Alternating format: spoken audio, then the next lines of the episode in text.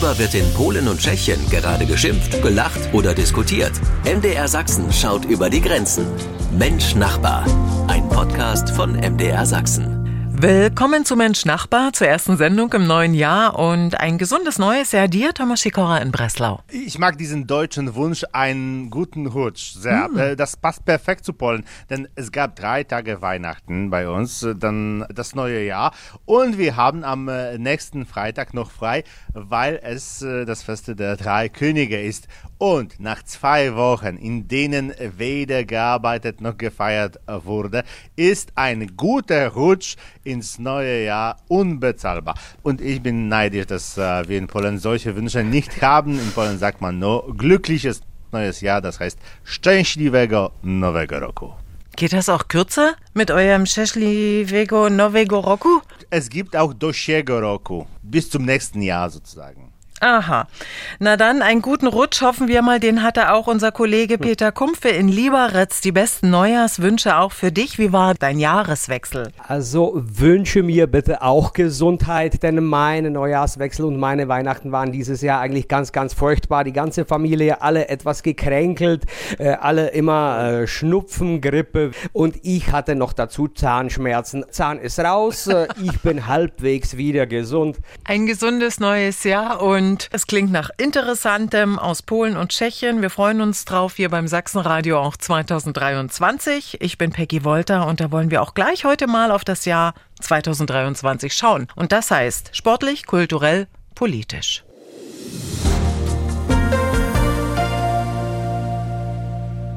Sie hören Mensch Nachbar hier bei MDR Sachsen. Maßnahmen aus dem sogenannten Anti-Inflations-Schutzschild-Programm sollten zum 1. Januar 2023 in Polen auslaufen.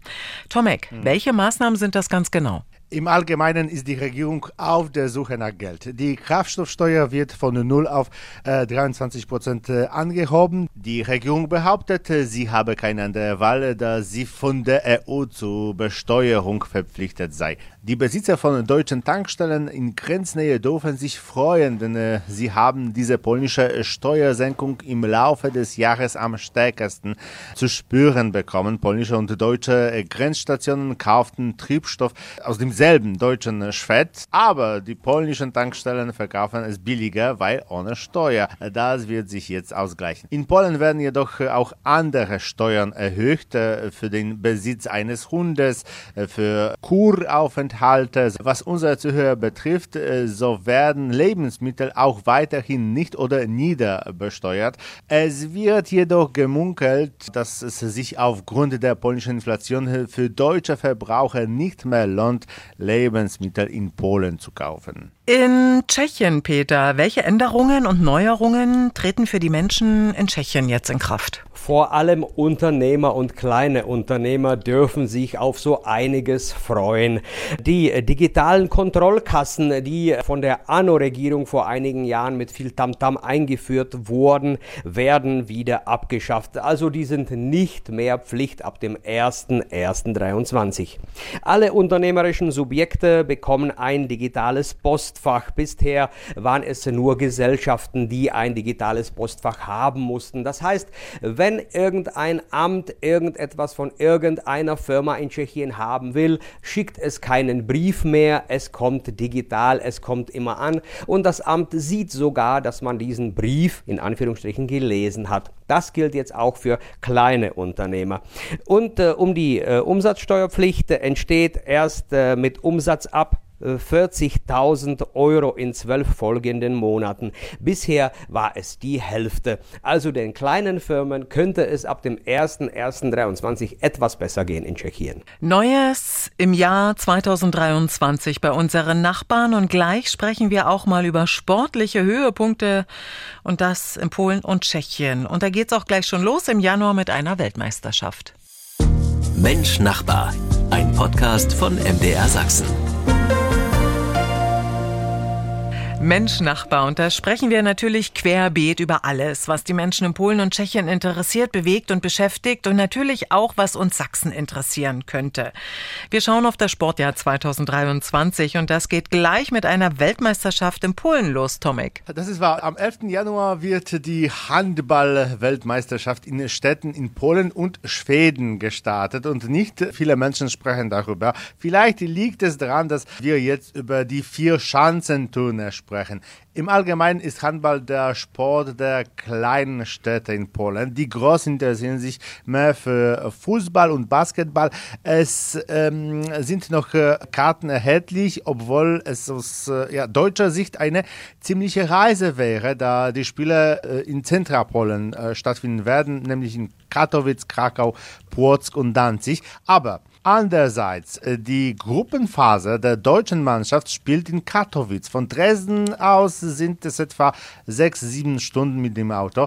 Die Tickets äh, für das Spiel der Deutschen gegen zum Beispiel Katar kosten zwischen 6 und 40 Euro. Das Spiel wird in äh, Spodek in Katowice ausgetragen. Diese Sport- und Konzerthalle sieht etwas aus wie ein Raumschiff. Bislang sind 2000 von 15.000 Plätze verkauft verkauft worden. Ich denke mal, allein schon der Spodek in Katowice, da einfach mal reinzugehen in dieses doch mh, mm, mittlerweile doch schon historische Gebäude, wäre schon ein Ausflug wert, sich Katowice oder die Region anzuschauen und Handball interessiert, wenn man ist. Perfekt. Tschechien, wie bei der Fußball-WM in Katar, ah. jetzt auch wieder nicht mit dabei, Peter.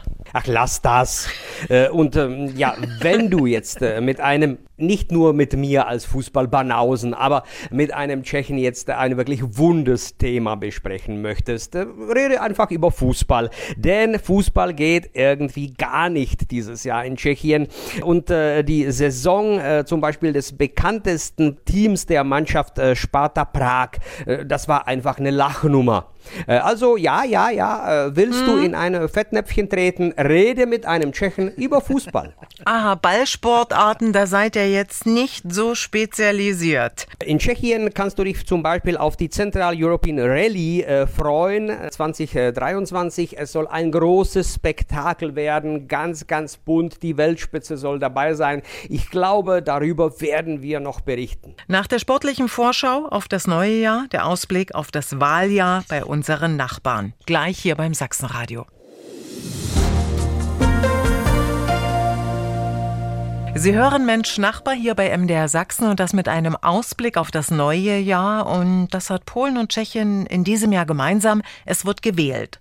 Also Peter Kumpfe, Wahljahr 2023 bei euch, erzähl. Also das heißeste Thema ist die Präsidentschaftswahl. Wir wählen den Präsidenten in einer Direktwahl in zwei Runden und das schon jetzt im Januar. Also äh, wie der Schweig im Tschechen sagt, was hat der Weihnachtsbaum und der jetzige Präsident Miloš Seemann gemein? Wir setzen beide im Januar vor die Tür. Mhm. Präsidentschaftswahlen in Tschechien also. Ins Detail kannst du noch mal gehen, Peter. Wer sind die Kandidaten? Also äh, es gibt äh, eigentlich viele Kandidaten. Die größten drei Favoriten äh, das ist Ex-Premier Babisch. Mit allen Vor- und Nachteilen, die seine Persönlichkeit mit sich bringt, geht er in die Wahl. Er hat eine starke Fangemeinde. Er hat aber auch äh, viele Gegner. Ex-Rektorin der Brünner Universität Danuše Nerudová wäre die erste tschechische Präsidentin. Sie ist neu in der Politik. Äh, sie hat eigentlich in äh, ihrer Vorgeschichte kaum etwas, was man ihr vorhalten könnte.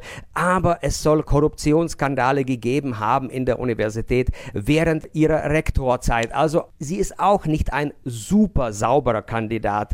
Äh, und hochpunkten könnte auch der Ex-Militärgeneral Peter Pavel. Er selbst ist eine äh, sehr strahlende Persönlichkeit. Er ist jetzt äh, sehr präsent in der Öffentlichkeit, aber er ist auch aber ein kommunistischer Soldat gewesen. Er wurde eigentlich im Kommunismus zum Soldaten ausgebildet, obwohl er dann eine hohe Funktion bei der NATO hatte und da gepunktet hat. Drei spannende Kandidaten, die sehr wahrscheinlich einer von den Präsident in Tschechien werden wird. Tomek, auch Polen wählt in diesem Jahr, sprich Parlamentswahlen. Und das bedeutet? Alle Polen sind der Meinung, dass dies die wichtigste Wahl seit 1991 ist. Ich sage absichtlich alle, denn Die Anhänger der Regierung sagen, dass die Liberalen im Falle einer Niederlage der Regierung alle Sozialleistungen streichen, das Rentenalter anheben, Polen an die Deutschen ausliefern und die herkömmliche Ehe durch die Homo-Ehe ersetzen werden.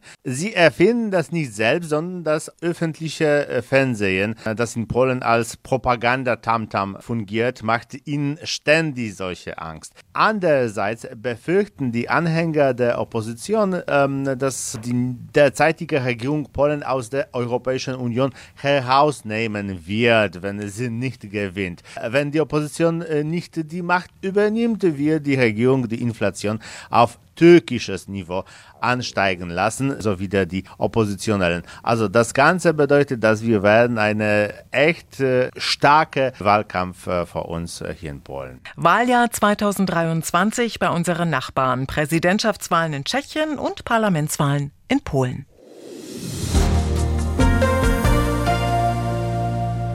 Das Sachsenradio mit Mensch Nachbar und das jeden Sonntagabend. Thomas Sikora in Breslau berichtet aus Polen. Ja, und Tomek, zu Beginn des Jahres schaut man doch gerne in die Sterne. Ihr macht das, ihr macht das aber das gesamte Jahr.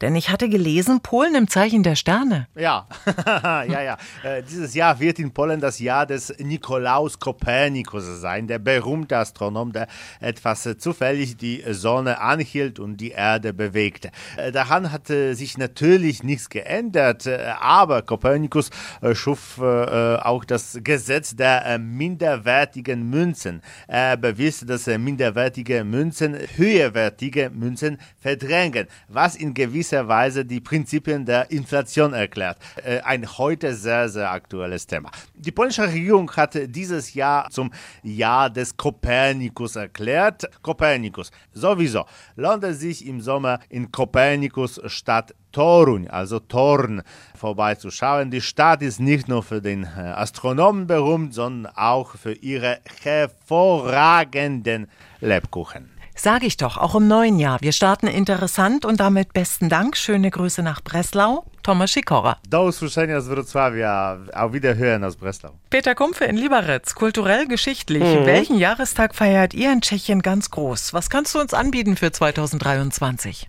Es gibt eigentlich gar keinen äh, so großen äh, Jahrestag, den man extra feiern würde. Ja, wir äh, bereiten uns auf die Präsidentschaftswahl und Albrecht von Wallenstein würde dieses Jahr 440 Jahre alt werden. Oder Josef Ressel, der Erfinder der Schiffsschraube, würde 230.